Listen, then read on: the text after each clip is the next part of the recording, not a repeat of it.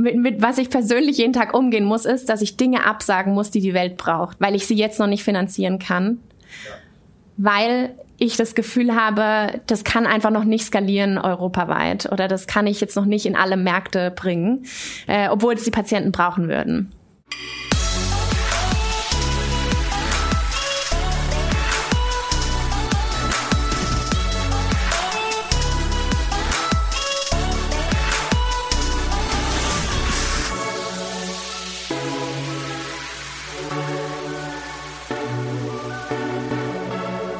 Hi, mein Name ist Christoph Bosek und bei mir ist Nina Jetter. Nina ist Principal für Project A Ventures in Berlin. Ihr Fachgebiet ist die digitale Gesundheit. Ich werde Nina jetzt versuchen, so ein bisschen auszuquetschen nach spannenden Digital News rund um das Thema Digitalisierung in der Gesundheitsbranche. Ich freue mich so sehr, dass du wieder dabei bist und ich freue mich, dass Vodafone diesen Podcast ermöglicht. Wir sind digitale Vorreiter, dein Podcast mit wöchentlichen Ausgaben zum Thema Digitalisierung. Neue Produkte, Lösungen, Strategien für Unternehmen auf dem Weg in die Industrie 4.0. Jetzt aber sofort zu dir, Nina. Herzlich willkommen und äh, die Hörer und ich danken dir, dass du dir heute etwas Zeit nimmst, um mit uns zu sprechen und ein paar Digital News aus dem E-Health oder digitalen Gesundheitsmarkt mit uns zu teilen oder zu besprechen. Ähm, herzlich willkommen. Danke, dass ich hier sein darf. Nina, was, was macht Project A? Project A ist ein frühphasiger Risikoinvestor. Wir investieren in Startups von 1 bis 7 Millionen initial bis zu 15, 20 Millionen über die Zeit hinweg und unterstützen dabei einfach äh, Gründer, ihre Firmen groß zu machen was machst du genau bei Project A? Genau, also ich bin Principal im Investment-Team. Das heißt, ich schaue mir tagtäglich Startups an und überlege mir, können wir, könnten wir da investieren? Haben die Lust, mit uns zusammenzuarbeiten? Und das in meinem speziellen Fall ist es vor allem Startups, die sich entweder in Deutschland, Spanien und Portugal befinden oder, und das eben im Speziellen einen Fokus haben auf digitale Gesundheit. Wie bist du auf diese Spezialisierung digitale Gesundheit gekommen? Ja, es war so ein bisschen Zufall, würde ich sagen. Ähm, als ich bei Project A angefangen habe, haben wir gerade uns überlegt, noch stärker Deep Dives zu formulieren. Und Deep Dive für uns ist eigentlich eine Industrie durch und durch zu verstehen, ein Netzwerk aufzubauen, die Spieler kennenzulernen, die da schon aktiv sind und einfach zu verstehen, was ist die Innovation, was passiert in dem Markt. Und äh, Project A hatte zu der Zeit schon äh, drei Investments im Bereich digitale mentale Gesundheit gemacht und hat eigentlich überlegt, da wollen wir mehr machen, aber da wollen wir auch mehr verstehen, weil der Markt halt so stark reguliert ist. Und als ich angefangen habe, haben wir gesagt, okay, dann lass uns doch dieses abgeschlossene Thema einmal bei Nina abladen und gucken, was passiert. Ähm, und ich glaube, ich bin jemand, der sehr strategisch versucht, sich äh, in Themen einzugraben. Und deswegen war es einfach sehr spannend. Und seither ist das Thema auch immer bei mir geblieben und ich brenne persönlich sehr dafür.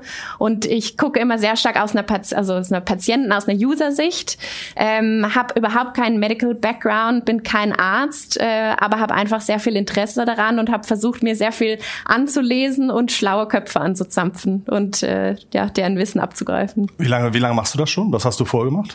Also ich bin jetzt zwei Jahre bei Project A und auch in den die zwei Jahre mache ich äh, den Bereich digitale Gesundheit. Davor war ich dreieinhalb Jahre in der Beratung bei Bain Company und da vor allem im Bereich äh, Private Equity, also ein bisschen reifere, größere Unternehmen ähm, und da sowohl sowohl äh, die Unternehmen initial angeschaut als auch dann begleitet, wenn äh, die Firma gekauft wurde von einem Private Equity. Also schon immer so ein bisschen auf der Investorenseite, aber sehr spätphasig. Äh, und mich hat immer, mich hat es immer so ein bisschen gestört, dass ich nicht der Entscheider war, sondern der Berater. Und mich hat so ein bisschen gestört, dass ich äh, so wenig Innovation sehe, weil die PEs da manchmal so ein bisschen vor zurückschrecken. Ähm, und habe gedacht, eigentlich muss man das doch das Thema an der Wurzel packen und äh, hatte total Lust, in, in einen frühphasigen Investor zu gehen. Warum schrecken die zurück? Was meinst du?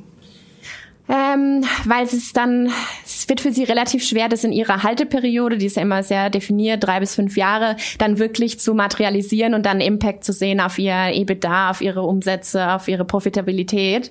Ähm, und da muss man schon sehr mutig sein, um zu sagen, wir ändern jetzt was an unserer IT-Infrastruktur ähm, oder wir gehen jetzt einfach mal in ein neues Produkt, einen neuen Markt und launchen vielleicht mal digital. Und ähm, der Markt ist halt einfach aktuell noch so riesig, dass du es nicht immer musst. Also du kannst halt trotzdem trotzdem noch Kosten rausnehmen und die Company noch profitabler machen etc. Ich glaube, das endet jetzt gerade. Jetzt sind wir gerade in so einer Übergangsphase, wo sich das ändern wird. Aber nichtsdestotrotz macht es halt super Spaß mit Leuten, die ähm, für ein Thema brennen und die eigentlich ihre 100 Prozent ihrer Zeit und noch mehr darauf verwenden, mit denen zu sprechen und sich neue Themen anzuschauen. Also es ist schon super spannend. Okay, man, man merkt, dass du für das Thema brennst. Welche Unternehmen gibt es denn, bei denen ihr aktuell involviert, involviert seid? Genau, also wir haben vier äh, Firmen in unserem Portfolio im Bereich digitale Gesundheit, sonst natürlich noch über 50 weitere. Aber das sind die, um die ich mich so mitkümmere und eben äh, besonderes Augenmerk drauf habe, weil ich da natürlich auch sehr nah dran bin, wenn sich da regulatorisch was ändert. Äh, das war initial mal Krü, das ist der Telemedizinanbieter aus Schweden. Äh, mit denen habt ihr auch schon ja, mal gesprochen, oder genau. Ähm, die, genau, die jetzt da dann schon live sind in, in mehreren europäischen Ländern. Dann ist es Clara, das ist eine Doctor-Patient-Communication Communication-Plattform. Die sitzen hier in Berlin, aber deren Hauptmarkt ist in Amerika. Die haben dann ein Büro in New York. Dr. Patient-Plattform heißt, der Arzt kann mit seinen Kunden äh, Dokumente sammeln, Termine verwalten. Genau, also das ist eine, also eine, eigentlich eine Kommunikationsplattform, wo du als Patient, wenn du mit deinem GP, also mit deinem Hausarzt interagieren willst, alles machen kannst. Termine buchen, Termine absagen, äh, eine Überweisung bekommen, dann äh, also eigentlich das Zuhause für deinen GP und die, die ganze Kommunikation darüber. Ähm, genau, also das ist so deren, deren Clara. Haupt, Clara heißen Clara, die, genau. Okay. Äh, das ist deren Hauptbusinessmodell. Dann Cuno Medical, da habe ich mich auch gerade noch mal mit der Gründerin Sophie getroffen. Die ähm, haben einen Medical Tourism Marketplace. Also das ganze Thema, ich bin vielleicht in den USA, ich möchte ein Hip Replacement, aber es ist viel zu teuer und deswegen schaue ich mir einfach mal an, in welchen anderen Märkten ich das günstiger bekommen kann. Und dann stellt man erschreckenderweise oft fest, dass man viel in viel kürzerer Zeit bessere Qualität für einen günstigeren Preis bekommen kann. Und Cuno Medical ermöglicht das und nimmt den Patienten von äh, Tag 1 bis Tag 20 oder je nachdem, wie lange es dauert, komplett an die Hand und führt ihn durch den Prozess durch, äh, schickt ihn zum richtigen Arzt und stellt sicher, dass er einfach die komplette Patient Journey sich ähm, gut aufgehoben fühlt. Sind die schon live? Die sind live, ja. Die gibt's auch schon eine Weile, schon seit vier Jahren ungefähr. Äh, sitzen hier in Berlin, haben aber äh, einen globalen Markt. Also äh, die, per, die Patientenströme sieht immer auf so einer Map ganz spannend aus, wo die, wo die so hingehen und was so die Haupttreiber sind, aber die sind sehr global global unterwegs. Wenn ich durch Istanbul laufe, dann fallen mir immer viele Männer auf, die gerade frische Haarimplantationen bekommen haben. Ja, das ist zum Beispiel ein ganz, äh, ganz bekannter Case, sage ich jetzt mal. Also ja. viele türkische Ärzte oder ich würde sagen, Ärzte in Osteuropa haben eine sehr gute Qualität, sind aber signifikant günstiger als das, was wir jetzt so in äh, Mittel- und Westeuropa sehen. Und dann hast du halt sehr viele Patientenströme, einfach jetzt zum Beispiel von Deutschland in die Türkei und wieder zurück. Gibt es noch andere, ein, zwei interessante Beispiele, die dir einfallen, ähm, von typischen Orten oder Ländern, in denen immer genau ein, zwei ähm, OPs oder Behandlungen gemacht werden? Ja, also ich glaube, ein spannender Case ist zum Beispiel, dass du in Deutschland keine ähm, IVF-Treatments, also eine, eine Eizelleneinpflanzung bekommen kannst, äh, wenn du über 40 bist. Okay. In Spanien geht es aber zum Beispiel. Und dann hast du sehr viele Paare, die halt reifer sind schon, äh, die in Deutschland das nicht mehr umsetzen können wegen der Regulatorik, die dann nach Spanien reisen. Ähm, genau, ich glaube, das ist so ein, ein Case, dann wie ich gerade schon gesagt habe, USA mit äh, Hüftimplantationen, die dann dafür nach Europa kommen, vielleicht Gibt's sogar da viele im Jahr, weiß man das? Also ich kenne so Also die Zahl oh, habe ja, ich nicht okay. im Kopf Aber leider. es scheint relevant zu sein. Das ist schon relevant. Also ich glaube, wir haben gerade auf die Zahlen geguckt, der Markt ist irgendwie 55 Milliarden groß äh, pro Jahr äh, für Medical Tourism. Also es ist schon signifikant. Und da gibt es noch einen schlummernden Markt, der hinten dran kommt, weil viele Leute es sich einfach noch nicht trauen, noch nicht wissen, wissen, noch nicht danach suchen. Also ich glaube, da ist noch more to come. Ich weiß, in, in den 90er Jahren, glaube ich, ist bei uns, ich komme vom Dorf, da ist immer, sind die Leute immer, ah, ob das Polen war, ich weiß nicht, so, wenn, wenn sie so langsam die Zeit hatten, dass sie die Zähne ausfielen, haben sich dann das ganze Gebiss machen lassen. Ich ja. glaube ich glaub in Polen. Und das war auch immer so, einerseits sah es immer gut aus und die waren super happy, andererseits war es immer noch so ein bisschen, naja, aber dafür ins Ausland fahren, ob das so richtig gut ist. Insofern kann ich mir super vorstellen, dass dieser schlafende Markt, wie du nennst, ähm, nochmal riesengroß ist. Ja, total. Total spannend, okay. Und ich habe das letzte Investment, was ich jetzt noch nicht gesagt habe, ist Unmind. Ja. Das, äh, da haben wir jetzt Ende letzten Jahres, Anfang diesen Jahres investiert. Super spannend. Da geht es um das Thema mentale Gesundheit. Und die gehen B2B, also verkaufen ihre Lösung an Firmen, haben damit Firmenkunden, die, die, die wiederum ihre Lösung an den Endkunden, also die Mitarbeiter bringen. Was könnten so typische Lösungen sein, die die verkaufen? Also die haben einen sehr holistischen Ansatz, heißt, äh, die wollen eigentlich das Zuhause für mentale Gesundheit in der Firma sein. Und damit haben sie sowohl den Bereich ja, Bereich Education, Bereich Learning, wo du einfach mal ähm, selbst reflektierst und über, über die mentale Gesundheit lernst, weil es ist ja schon so ein bisschen Armutszeugnis, dass wir in unserer schulischen Karriere eigentlich keinerlei Informationen bekommen über uns selbst, also über wie tickt unsere mentale Gesundheit, was sind Einflussfaktoren, wie gehe ich damit um. Also da wird uns relativ wenig an die Hand gegeben und dem nehmen die sich an. Also das ganze Thema Prävention, ähm, also Learning, um halt dann auch die richtigen Schritte einleiten zu können. Dann haben die so eine Section Tools. Das kannst du dir vorstellen wie so eine Mischung aus Meditation, Atemübungen, Podcasts, Visuals. Also so eine gute Mischung. Ist das alles eigenentwickelte Lösungen? Ja, ist alles eigenentwickelt. Ähm, zum Teil mit äh, bekannten Wissenschaftlern, zum Teil in-house. Also so eine gute Mischung daraus. Und dann ist die letzte Section, die sie noch haben, ist das Thema Assessment, dass du eigentlich immer wieder zurückkommen kannst und so ein bisschen Pulscheck zu bekommen. Wo stehe ich denn gerade? Was sind so die Themen, an denen ich vielleicht arbeiten kann? Wo kann ich mich weiterentwickeln? Also das ist aktuell der Status quo des, des Produktes, ja. Jetzt mal abgesehen von Investments oder, oder früheren Phasen, was gibt's für große, vielleicht auch weltweite E-Health oder digitalen Gesundheitsunternehmen, die man kennen sollte, wenn man äh, sozusagen jetzt, wie jetzt viele, die zuhören, das erste Mal so ein kleines bisschen so ein Deep Dive zum Thema machen? Ja. Das ist, glaube ich, sehr spannend, weil man da, die Healthcare-Szene ist in Anführungsstrichen noch nicht so alt. Also da gibt's noch nicht die fünf oder 15 großen Firmen, die man jetzt kennen muss, sondern es gibt, glaube ich, viele innovative Firmen, die es vielleicht schon länger gibt, die versuchen da so ein bisschen was, was zu machen. Oder es gibt eben die neuen am Markt, wie jetzt zum Beispiel Krü, die, die einfach mal durch Disruption versuchen, neues Businessmodell aufzumachen. Da gibt's noch weitere Beispiele, zum Beispiel Ada Health in Berlin. Äh, die machen eigentlich wirklich eine Art, äh, ja, wie ganz böse gesagt, ein Questionnaire, aber das hilft dir dann, äh, den Patienten eigentlich schon mal vorzuqualifizieren, welche Symptome hat der, was sind, was sind äh, die möglichen Outcomes oder beziehungsweise Möglichkeiten, möglichen Krankheiten, die er haben könnte, um ihn dann in die richtigen Pfad einzusortieren, weil du musst ja eigentlich nicht für alles sofort zum Arzt, du musst nicht für alles einen Arzt physisch sehen, könntest auch äh, telemedizinisch konsultieren oder du musst sofort ins Krankenhaus. Und diese Vorselektion ist halt sehr, sehr interessant. Erstens mal für den End-User, für den Patienten, aber dann halt auch für, für Krankenkassen, weil du natürlich dann erstmal den günstigsten Weg einschlagen kannst oder der, der am schnellsten funktioniert und kannst halt den Patienten viel besser steuern. Also ich glaube, da gibt's viel, ähm, viele weitere Spieler, die versuchen einfach Healthcare besser zu steuern und besser einzusortieren. Ja. Okay, du hast jetzt ja schon so ein kleines bisschen bist jetzt also drauf eingegangen, was für Situationen es gibt, die vielleicht schon angefangen werden, digital gelöst zu werden. Hast gesagt, das ist noch ein relativ frühes Feld. Ja. Ähm, kannst du diesen Markt nochmal weiter unterteilen in unterschiedliche Bedürfnisszenarien? Also vielleicht das erste ist vielleicht die Frage, muss ich zum Arzt? Ja, nein. Du hattest irgendwie erzählt, ihr seid auch investiert bei der Firma, die äh, sich um die Gesundheit der Mitarbeiter kümmert. Ähm, was könnten noch so spannende große Themen sein, die, ähm, die vielleicht auch noch nicht geknackt werden, aber wo du glaubst, das ist so ein großes Thema in der Medizin, da gibt's noch nichts. Das wäre spannend, wenn es da mal losgeht. Ja. Also ich versuche zwar schon immer patient-centric oder ja den Patienten im Zentrum zu sehen, aber wenn ich aus, aus Investmentperspektive drauf schaue, dann teile ich den Markt eigentlich immer nach mehr oder weniger den ausführenden Organen. Also ich denke dann an Primary Care im Krankenhaus, ich denke an den GP, ich denke daran, wenn du General Practitioner, General Hausarzt, ne? Practitioner, ne? okay. Hausarzt, mhm. ich, ja Hausarzt, bleiben wir einfach dabei.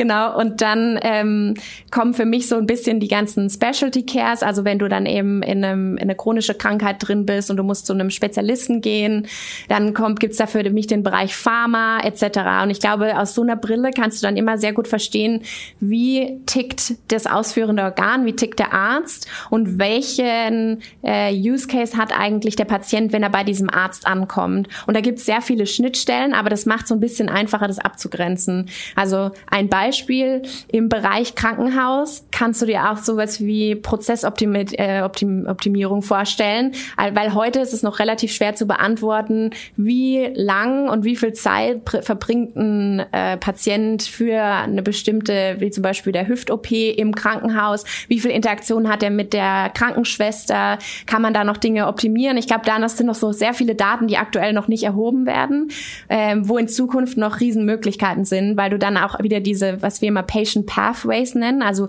wie du dich durchmanövrierst durch deinen, deinen, deinen, äh, ja, deinen ja, deine Behandlung, deine Operation oder was das auch immer ist, ähm, die kannst du halt noch sehr stark optimieren. Und die kannst du optimieren, wenn du mehr Daten hast, mehr Dinge weißt.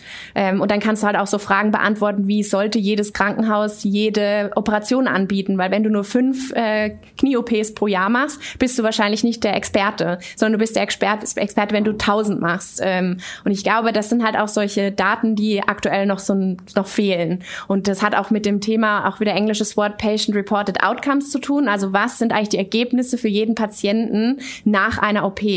Und da tickt das deutsche System halt noch sehr stark. Eine OP wird vergütet, ziemlich egal, was da rauskommt, im Vergleich zu, es kommt, wird es eigentlich nur vergütet, wenn was Gutes rauskommt. Ähm, und ich glaube, in dem Feld kann man zum Beispiel noch sehr viel machen. Und deswegen auf so einem Makro-Level, glaube ich, gibt es in jedem Bereich, wenn man tiefer reinsticht, einfach spannende, spannende Themen. Das eine, was ich jetzt gesagt habe, war im Krankenhaus. Das andere, was ich zum Beispiel sehr spannend finde, ist mit dem Thema chronische Krankheiten, weil da hat man eigentlich drei Stakeholder, die alle, ähm, die alles Gleiche wollen. Der Patient möchte, dass sich jemand um ihn kümmert, dass er sich abgeholt fühlt, der möchte, äh, der möchte sich um seine eigene Gesundheit kümmern. Dann gibt es den Arzt, der will eigentlich auf, auf im besten Fall auf validen ba äh, Daten entscheiden und nicht auf, ich hatte mal vor drei Wochen vielleicht die und die Symptome, sondern im besten Fall war es vor drei Wochen an dem Tag und äh, aufgrund dessen.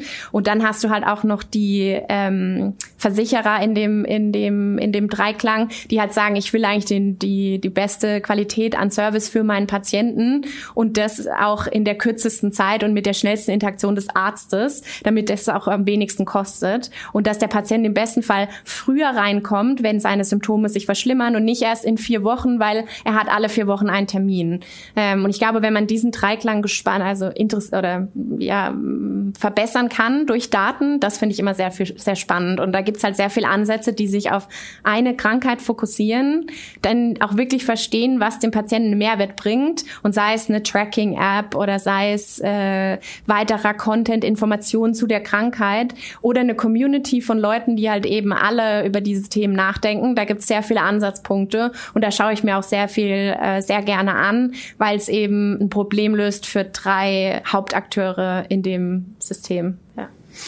Wie viele Unternehmen müsst, müsst ihr euch pro Monat so angucken? Oder pro Jahr oder? Ja, das ist immer sehr spannend. Also ich glaube, wir sehen so als Firma 10.000 Firmen im Jahr. Ähm, und aber wenn ich sehen sage, dann heißt es, wir haben uns die mal outside in mal angeschaut. Aber nicht nur im Bereich digitale Gesundheit, hoffe nee, ich. Okay. genau. Also wir sind ja ein sektoragnostischer Fonds. Das heißt, da sind auch noch Industrie 4.0, Mobility und sonst was alles dabei.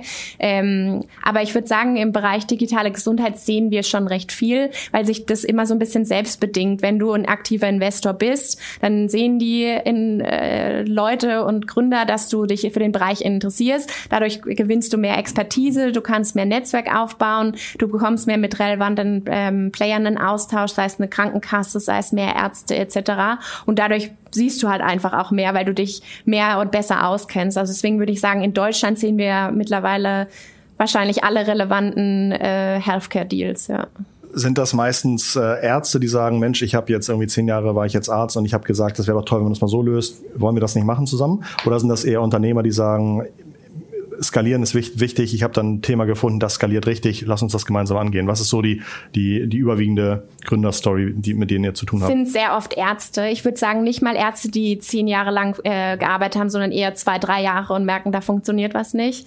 ähm, oder die einfach merken, ich, ich will doch nicht in so einem Klinikalltag leben, sondern ich will eigentlich was verbessern, ich will was, ich will was anderes machen, ich will mehr Leute erreichen, weil es ja immer so ein bisschen das Schöne an der Digitalisierung, dass man nicht durch Zeit und Raum begrenzt ist, sondern eben mehr Leute in kurzer Zeit erreichen kann. Das sehe ich sehr stark. Und viele Gründerteams äh, sind auch nur Ärzte, also auch das gibt's. Es gibt ganz selten die Konstellation, dass gar kein Arzt dabei ist. Also würde ich auch eigentlich. Das ist ein Red Flag für euch? Nee, ist keine Red Flag, aber es ist schon das muss eine bewusste Entscheidung sein. Kann auch manchmal echt gut sein, dass man äh, mit frischen Augen auf eine Industrie schaut. Aber wenn man in irgendeiner Form mit anderen Ärzten ins Gespräch kommen will oder zu einer Krankenkasse eine Beziehung aufbauen, ist halt unfassbar wichtig, dass man da äh, die richtigen Personen an Bord hat. Und die müssen dann nicht im Gründerteam sein, aber so eine gewisse medizinische Expertise kann ich einfach nur empfehlen, weil es so ein komplexer Markt ist. Ich habe im Vorgespräch ein lustiges Wort bei dir gehört, äh, nämlich Healthcare Mafia. Ähm, was verbirgt sich dahinter? Ja, die Healthcare Mafia. Also ich glaube, es ist ja so ein bisschen in der im, im Bereich Startups oft so, wenn ein Startup sehr erfolgreich war und es ist dann ein Grown-up oder eine, eine Firma, die schon an der Börse ist, die ist dann auch immer so ein bisschen wie so ein kleines Nest für weitere Gründer, für weitere Ideen, weil man einfach mit Leuten zusammenkommt, die Lust drauf haben, schnell was Großes zu erreichen, die sich einem Thema komplett hingeben und die so gewisse gemeinsame Werte und, und Philosophien vertreten. Und wenn man dann jetzt so ein gutes Beispiel in Schweden Spotify anschaut, da sind halt einfach sehr viele Firmen dann gegründet worden von Leuten, die mal bei Spotify im Marketing waren oder im Produkt oder, oder, oder. Ähm, und ich glaube, die haben dann halt alles so ein bisschen das gleiche Mindset. Und was uns noch fehlt im Healthcare-Bereich, ist jetzt so die 15 Unicorns, die ähm, es einfach geschafft haben, von 0 auf 100 zu gehen und äh, aus denen heraus dann einfach nochmal viel entsteht. Also ich glaube, wir bräuchten eine Healthcare-Mafia und deswegen nenne ich das immer Mafia-artig, weil es dann halt so Strukturen sind, wo die Leute sich kennen und sich gegenseitig helfen und Dinge zuschieben und, und äh, Dinge weiterentwickeln und ähm, ich glaube, das fehlt, ja. Okay. Ähm Gibt es, hast du in der Hosentasche so eine Art Cheat Sheet, nach dessen du relativ gut inzwischen einschätzen kannst, ob eine Idee funktionieren kann oder nicht? Also gibt es irgendwie, wenn du sagst, wenn der Umsatz größer ist als die Körpergröße des Gründers, ein Zentimeter oder sowas, also dann muss man investieren. Dann investieren?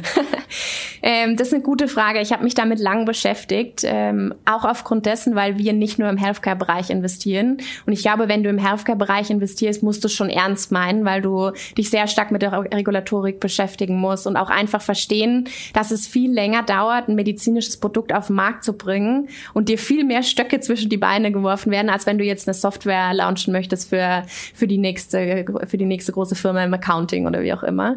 Ähm, und aufgrund dessen haben wir uns da schon sehr viel Gedanken drum gemacht, was müssen wir eigentlich sehen und was sind das so, was muss man so eigentlich, auf welche Boxen muss man ticken, damit wir es uns weiter anschauen. Ich glaube, für uns ist immer extrem wichtig, also dreierlei. Das erste ist, dass wir eine gewisse Evidenz sehen. Also sei es, es gab, schon eine klinische Studie ähm, oder es basiert auf Daten einer äh, klinischen Studie oder es ist einfach ein erforschtes Gebiet und was sie machen, ist mehr oder weniger äh, das äh, manuelle Treatment jetzt einmal auf das Digitale zu übersetzen. Ich glaube, das ist der erste Punkt. Der zweite ist für uns, dass es schon gewisses Feedback der End-User gibt. Also was man im Healthcare-Markt nicht vergessen darf, ist, es sind immer wieder Individuen und Patienten, die mit dem Produkt interagieren. Und die vergleichen dann böse gesagt eine Netflix-Subscription mit ihrem äh, Medizinprodukt, was so ein bisschen steif und vielleicht alt und verstaubt daherkommt. Und im besten Fall willst du ja, dass die Patienten da so gerne mit interagieren und zurückkommen, dass sie ähm, dass es halt eben, dass es ihnen nicht Spaß macht, aber dass es eben kein negatives Gefühl ist, damit zu interagieren. Das ist ganz spannend. Das hatte, glaube ich, der Daniel von, von Krü auch gesagt, dass er eine wichtige Aufgabe über sich so darin sieht, ein super guter digitaler Produktmanager zu sein, ja. der immer wieder drauf guckt, macht das Produkt auch wirklich Freude, Zufriedenheit in der Nutzung, sowohl bei den Ärzten als auch bei den, bei den Patienten. Das ist spannend, dass, ähm, dass du das auch mal wiederholst. Ich glaube, das war auch einer der Punkte bei Krü, die sind so produktfokussiert. Ja. Das haben, da haben wir uns verliebt an Tag eins. Ja. Das ist schön.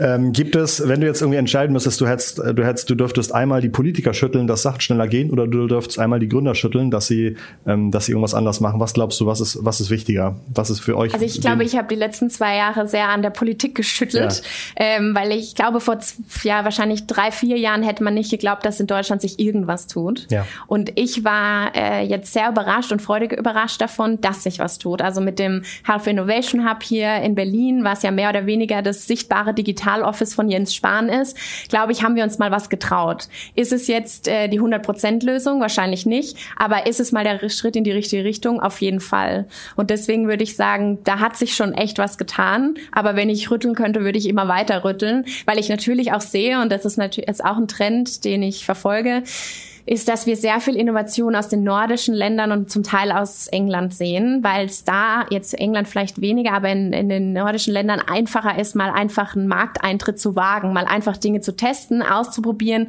Dann bekommst du vom äh, Endkunden und vom Patienten schon gesagt, ob er das mag, ob er dafür zahlen möchte, ob er es, ob er es weiter nutzen möchte oder nicht. Und in Deutschland ist halt immer sehr viel Regulatorik, bis du überhaupt dahin kommst und dann sagt der Kunde, sowas brauche ich gar nicht. Also es ist immer sehr weit vom Kunden weg. Also fail cheap and fail fail fast ist hier nicht so einfach. Nee, aber es ändert sich gerade. Also wir haben ja jetzt mit dem digitalen Versorgungsgesetz, was ja mal letztes Jahr noch in, äh, beschlossen wurde, jetzt schon eine Möglichkeit, dass du in die Erstattung reinkommst und zwar für alle gesetzlich Versicherten innerhalb von einem Jahr. Und du wirst eigentlich von Tag eins ähm, erstattet, wenn du schon eine gewisse Zertifizierung hast, also Medical Device Class 1 mindestens.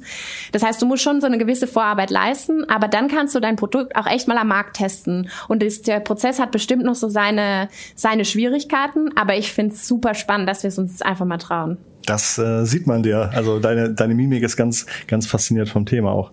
Hm, welche Vorteile denkst du, haben Investoren jetzt schon das Thema zu investieren, obwohl du sagtest, ist jetzt vielleicht auch kein Thema, das sich innerhalb von drei oder fünf Jahren ähm, komplett wieder erledigt hat bis zum Exit, sondern wahrscheinlich irgendwie längere Themen sind. Also warum, warum ist es trotzdem spannend für Investoren da reinzugehen? Also ich glaube, dass ein, äh, jetzt die Zeit ist, da einzusteigen, weil man schon jetzt die Möglichkeit hat, interessante Investments zu machen, die auch jetzt schon funktionieren, aber in Zukunft noch viel besser funktionieren werden. Und da das ja immer so eine gewisse Vorlaufzeit hat, glaube ich, dass jetzt sehr viele Themen am Markt sind, die sich gut entwickeln werden. Und muss man auch dazu sagen, man braucht immer eine gewisse Weise, bis man sich die Expertise aufgebaut hat, das Netzwerk aufgebaut hat, die Brand aufgebaut hat und die richtigen Leute an Bord hat. Deswegen würde ich sagen, aktuell differenziert man sich als Investor so ein bisschen noch, äh, zumindest in, in Deutschland und Europa, wenn man das Verständnis aufbaut, weil es gibt halt Tech-Investoren und es gibt halt Biotech, MedTech-Investoren, die ticken aber eigentlich ganz anders. Die haben andere Zyklen, die haben andere Investmentgrößen. Das sind, da werden zum Teil Medikamente entwickelt. Das ist jetzt nichts, was wir anschauen würden. Aber es gibt so eine Welt dazwischen. Es gibt eine digitale Lösung, die auf einer App stattfindet, an den Endkunden vertrieben wird und wo du im besten Fall die Expertise von beiden an den Tisch bringst oder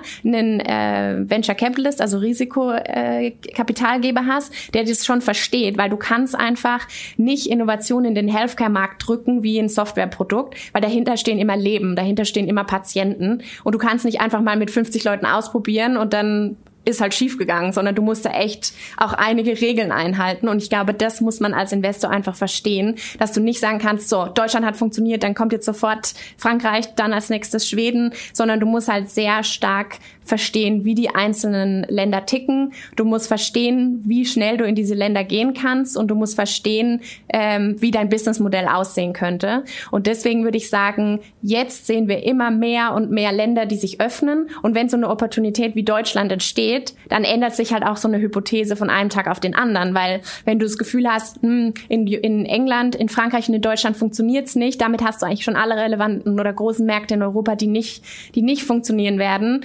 dann ist es halt so, okay, dann lass uns heute nicht anschauen. Aber wenn sich Deutschland dann überlegt, lass uns mal ein digitales Versorgungsgesetz einführen, dann ändert sich halt die Hypothese oder die, die Faktenlage dramatisch und dadurch kann es wieder spannend werden. Deswegen hoffe ich schon so drauf, dass wir die nächsten ein, zwei, drei Jahre einen sehr starken starken, äh, sehr starken, ja, Increase oder einen Uptake sehen werden in, in der Anzahl Gründungen, in der Anzahl ähm, Businessmodelle, die auch von Tag eins funktionieren und die du dann vielleicht halt dann auch europaweit ausrollen kannst. Was löst so eine Episode wie Theranos aus? Ist das dann erstmal jahrelang Unsicherheit oder musst du im Grunde mal mehr in die Tiefe gehen beim, ähm, beim Anschauen der Firmen als andere Geschäftsmodelle? So Theranos war, ist ein Amerika war, ist amerikanisches Startup, das viel Geld äh, aufgebraucht hat und ein Produkt entwickelt hat, welches, glaube ich, nie wirklich so an den Markt kam, ne? Ja. Ist das, was nie so richtig funktioniert hat. Ist das, ja. oder ist das im Grunde eigentlich gar kein Thema mehr? Also ich glaube, in Europa wäre es vielleicht nicht äh, so passiert. Also lehne ich mich jetzt wahrscheinlich aus dem Fenster, aber ich würde sagen, wir sind als Investoren und auch als Gründergemeinschaft immer viel konservativer, trauen uns weniger, sind bodenständiger und haben auch einfach nicht so viel oder un unendliche Geldtöpfe zur Verfügung, wie, wie es vielleicht in Amerika äh, aktuell der Fall ist.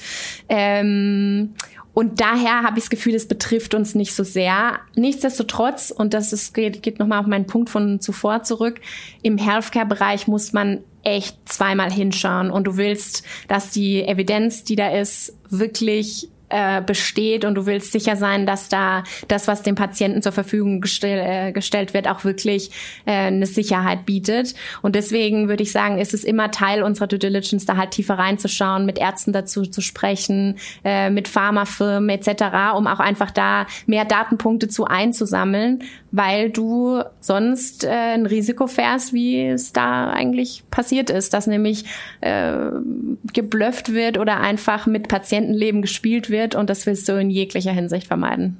Das war äh, schön zu hören, dass die, ähm, ähm, dass du einschätzt, dass in Europa die Verantwortung oder nochmal die, der, die Geschwindigkeit, so Sachen zu entscheiden, etwas ähm, geprüft wird. Das ist natürlich auch dann wieder ein Vorteil davon, sich Sachen irgendwie dreimal anzugucken. Du persönlich, welche Websites, Blogs, Social-Kanäle kannst du, guckst du dir an, um einigermaßen fit zu bleiben am Markt, um mitzubekommen, was da so passiert, um vielleicht auch ähm, bahnbrechende wissenschaftliche Geschichten mitzubekommen. Gibt es da irgendwas, wo man sagt, da guckst du morgens mit dem Kaffee in der Hand gerne rein? Ja, ich glaube, es ist ein Unterschied mit dem Kaffee in der Hand, obwohl bei mir ist es eher Tee, weil ich trinke keinen Kaffee. Ähm, ist es nie? ein nie. Okay ähm, ist es so, sind so Newsletter, die eigentlich immer sehr gut hinbekommen, so die Trends im Markt abzufischen, was ist denn eigentlich gerade, was passiert gerade. Du hattest vorhin auch gesagt, dass du, ähm, dass du irgendwie 16-8 Fasten machst, ne? Ja. Und jetzt kein Kaffee und so weiter und äh, siehst auch ähm, ziemlich fit aus. Ist das ein Thema, das einfach nebenbei kam, während du dieses, diesen Job gemacht hast oder warst du vorher schon durchaus ähm, orientiert ähm, vielleicht gesund zu leben. Ja, ich verfolge immer das, äh, den Spruch, wenn ich mich nicht um mich kümmere, wer macht's dann? Und deswegen äh, versuche ich da schon immer auf mich zu achten. Und ich bin auch diejenige, die hier immer die Treppen läuft und nicht Aufzug fährt äh, und die Leute eher mich äh, verstört anschauen, warum ich im Aufzug stehe, wenn es dann doch mal passiert.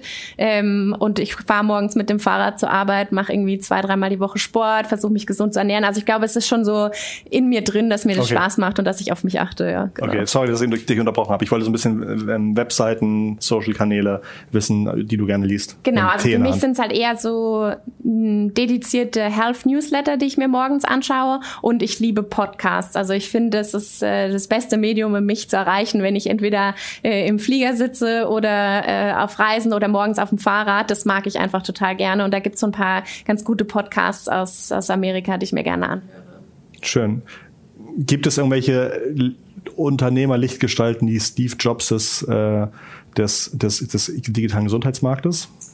Ja, das ist schon, ich glaube, ich bin da halt jetzt sehr voreingenommen, weil wir bei Krü investiert sind und ich Johannes, den Gründer, einfach sehr äh, beeindruckend finde. Wo, also Johannes ist ein Schwede? Ja, Johannes ist Schwede und der hat die Company von null auf, wo sie jetzt eigentlich gerade steht, aufgebaut. Und ähm, ich würde sagen, es ist eines, so eine Firma so erfolgreich aufzubauen und es ist andere, das im Bereich digitale Gesundheit zu tun, weil du da dich eigentlich in jedem Land neu erfinden musst und du musst darauf setzen, dass du in jedem Land die beste besten Köpfe äh, für deine Firma gewinnen kannst. Und ich glaube, genau das hat er gezeigt. Und genau das hat seine Firma gezeigt, weil er es einfach schafft, da mit so einem, mit so einem Beispiel voranzugehen, dass Leute für ihn arbeiten wollen und für die Vision. Und wenn du sowas schaffst, dann glaube ich, äh, schaffst du es auch, die besten Teams in den Ländern aufzubauen und dann, selbst wenn dir Steine in den Weg gelegt werden, da wieder was, äh, wieder eine Lösung zu finden und dann durchzuhalten und dann da wieder ähm, mehr Patienten zu erreichen, ja. Und dann vielleicht die zweite Person, das ist auch einer unserer Gründer, ist Nick. Der hat äh, für mich das einmal sehr gut auf den Punkt gebracht. Das ist der Gründer von Unmind, der äh, selbst äh, Psychologe war in der NHS, also im äh, Gesundheitssystem in, in, in England. Und der halt einfach sagt, ich bin so begrenzt durch Raum und Zeit und wenn die Leute zu mir kommen, ist zu spät was mache ich damit? Jetzt kann ich versuchen, noch schneller zu werden und vielleicht ein, zwei Patienten mehr am Tag zu sehen. Oder ich mache einen Schritt zurück und sage, ich versuche das digital zu lösen. Ich versuche die Leute früher abzuholen. Ich versuche sie auf der Prävention besser zu schulen, damit sie gar nicht bei mir ankommen. Und eins seiner, seiner Zitate, die ich auch total spannend finde, ist, du verbringst jeden Tag fünf Minuten mit deiner Zahngesundheit, nämlich beim Zähneputzen. Wie viele Minuten verbringst du eigentlich mit deiner mentalen Gesundheit? Da muss man ganz oft sagen, irgendwie gar keine Zeit. Ja, da sieht man halt auch nicht, wenn, wenn Karies im Kopf ist, ne? Das, ja. äh, oder erst, oder wenn die Entzündung da ist. Ja. Okay. Ähm, gibt's bei Krü war, glaube ich, irgendwie, oder grundsätzlich Krü, Krüs Erfolg liegt auch so ein bisschen im Smartphone, in der Kameratechnik, in irgendwie schneller LTE-Übertragung, dass man irgendwie einfach überall Video anmachen kann. Gibt's eine weitere Technik, die du so ein bisschen schon mit einem Auge im Blick hast in den nächsten Jahren, technischer, technischerweise, die einen, einen großen Impact auf euch haben könnte oder auf, auf digitale Gesundheit haben könnte? Ja, zweierlei. Also ich meine, was es ja jetzt schon gibt, ist äh, smarte Algorithmen, die dir einfach Entscheidungswege abnehmen oder erleichtern. Sieht man jetzt viel schon in der Radiologie, wenn du versuchst, Lungenrundherde, also es sind kleine Tumore in der Lunge zu erkennen, ähm, dann kannst du das halt mit dem Radiologen machen, der da durch drei, vierhundert Bilder durchklicken muss oder halt erstmal mit einem Algorithmus, der dir hilft, vorzuselektieren. Also ich glaube, da passiert schon echt viel, da wird noch mehr passieren. Und ich glaube, das zweite wäre vielleicht so Richtung VR, so eine bisschen äh, eine Möglichkeit, Möglichkeit für eine neue Therapie, wenn du halt einfach der Situation ausgesetzt sein kannst und sie simulieren kannst. Aber ich würde sagen, da stehen wir schon noch am Anfang, weil die Technologie noch nicht in jedermanns äh, Zuhause und im Wohnzimmer verfügbar ist ähm, und auch noch wenig Evidenz vorliegt, wie gut es eigentlich funktioniert. Wir hatten äh, vor ein paar Folgen einen Podcast mit dem ähm, VR-Experten Michael von, ich glaube, VR for You, ah, Michael auf jeden Fall. Und äh, der hat auch erzählt, irgendwie das Thema VR ist das Thema, bei dem bei Facebook am meisten Entwickler dran sitzen. Ähm, und äh, also spannende Episode, könnt ihr zu Hause vielleicht nochmal zurückgucken, ob ihr die im, im Feed findet. Wir verlinken die nochmal in den Show Notes. Und er hat auch gesagt, da wird so in, in zwei, drei Jahren nochmal eine ganz krasse Generation an neuen Geräten kommen. Und äh, das würde dann ungefähr dazu passen, dass man da auch gerade am Anfang steht, dann nochmal was passiert. Ja. Und dass es dann auch für die digitale Gesundheit spannend ist. Ja. Cool. Habe ich was vergessen, Nina? Hm. Willst du noch ein Thema pla platzieren, positionieren, besprechen? Tipps geben, Tipps für die Gesundheit? Ja, ich glaube, mein Tipp bisher, und das auch so ein bisschen ketzerisch, war immer, nicht in Deutschland zu gründen im Bereich digitale Gesundheit, ja. weil es einfach so schwierig war und du musstest Selektivverträge mit einzelnen Kassen schließen und es war einfach sehr schwer zu zeigen, dass es klappt, obwohl du in einem großen Markt bist und dann schaut der Investor drauf und sagt, ja, jetzt seid ihr in einem großen Markt und habt es nicht geschafft, viele Patienten zu erreichen. Wie soll es dann, Wie soll es dann in anderen Ländern funktionieren? Und ich glaube, das ist, wird, das ist immer noch das Thema im Bereich Gesundheit, dass du einen Testballon, einen Markt finden musst, wo du zeigen kannst, die Patienten lieben es und dann wird es dir leichter, äh, wird's leichter werden, in andere Länder zu gehen. Ich bin ein bisschen davon abgerückt, weil ich sehe, hey, in Deutschland passiert was. Es ist immer noch nicht äh, super einfach, aber es ist einfacher geworden. Deswegen glaube ich schon stark dran, dass es, äh, dass es Anbieter geben wird, die nur in Europa aktiv sind und sehr erfolgreich. Super, vielen Dank. Ich glaube, das ist ein, ähm, ein guter Schlusspunkt unter, unter das Interview. Ganz, ganz herzlichen Dank und ähm, ich, ich fühle mich jetzt schon viel schlauer zum Thema digitale Gesundheit als früher, äh, als vorher. Fühle mich fast schon ein bisschen ähm, gesünder. Ähm, aber es waren natürlich auch noch viele Themen dabei, wo ich mir vorstellen kann, dass die Patienten und Ärzte auch eine ganze Menge Change durchmachen müssen, um von dem, wie ist es jetzt, zu den für euch wahrscheinlich auf der Hand, klar auf der Hand liegenden besseren Lösungen um die zu akzeptieren, um die zu benutzen. Ähm, deswegen fand ich auch da wieder dieses Learning, digitales Produktmanagement, gute Produkte schaffen, die Spaß machen in der Nutzung, echt wichtig und spannend, weil es mir auch beim Daniel aufgefallen war als wirklich spannendes Learning aus dem Thema. Ähm, Dankeschön. Gesundheit, das wünsche ich natürlich auch dir zu Hause. Ich glaube, die nächsten Wochen und Monate bringen vielleicht viele neue Herausforderungen mit sich für uns und wahrscheinlich auch Veränderungen. Und Veränderungen machen, glaube ich, auch schnell und viel Angst und sind äh, wahrscheinlich auch mit ein Grund, warum Veränderungen so schwer sind oder ähm, lange Zeit brauchen. Aber ich glaube, ich möchte dass wir uns äh, neben all den Sorgen und, und, Herausforderungen und auch den Veränderungsbefürchtungen, die jetzt vielleicht ähm, durch die äh, Corona-Nachrichten und Vorgänge gerade auf uns zukommen, auf jeden Fall auch den Optimismus und die Chancen bewahren und uns auch darauf konzentrieren. Denn ich glaube, das ist die beste Grundlage, um die Herausforderungen zu bestehen, die wahrscheinlich oder zweifelsfrei vor uns liegen. Insofern bleibt bitte gesund zu Hause und bleibt optimistisch und aufgeschlossen.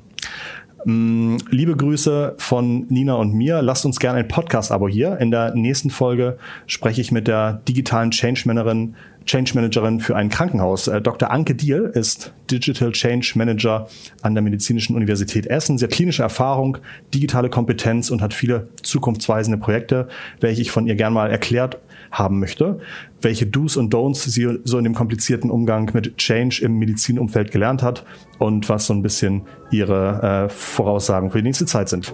Seid dabei, ich freue mich auf euch. Alles Gute und gesunde digitale Grüße von Nina und Christoph. Danke.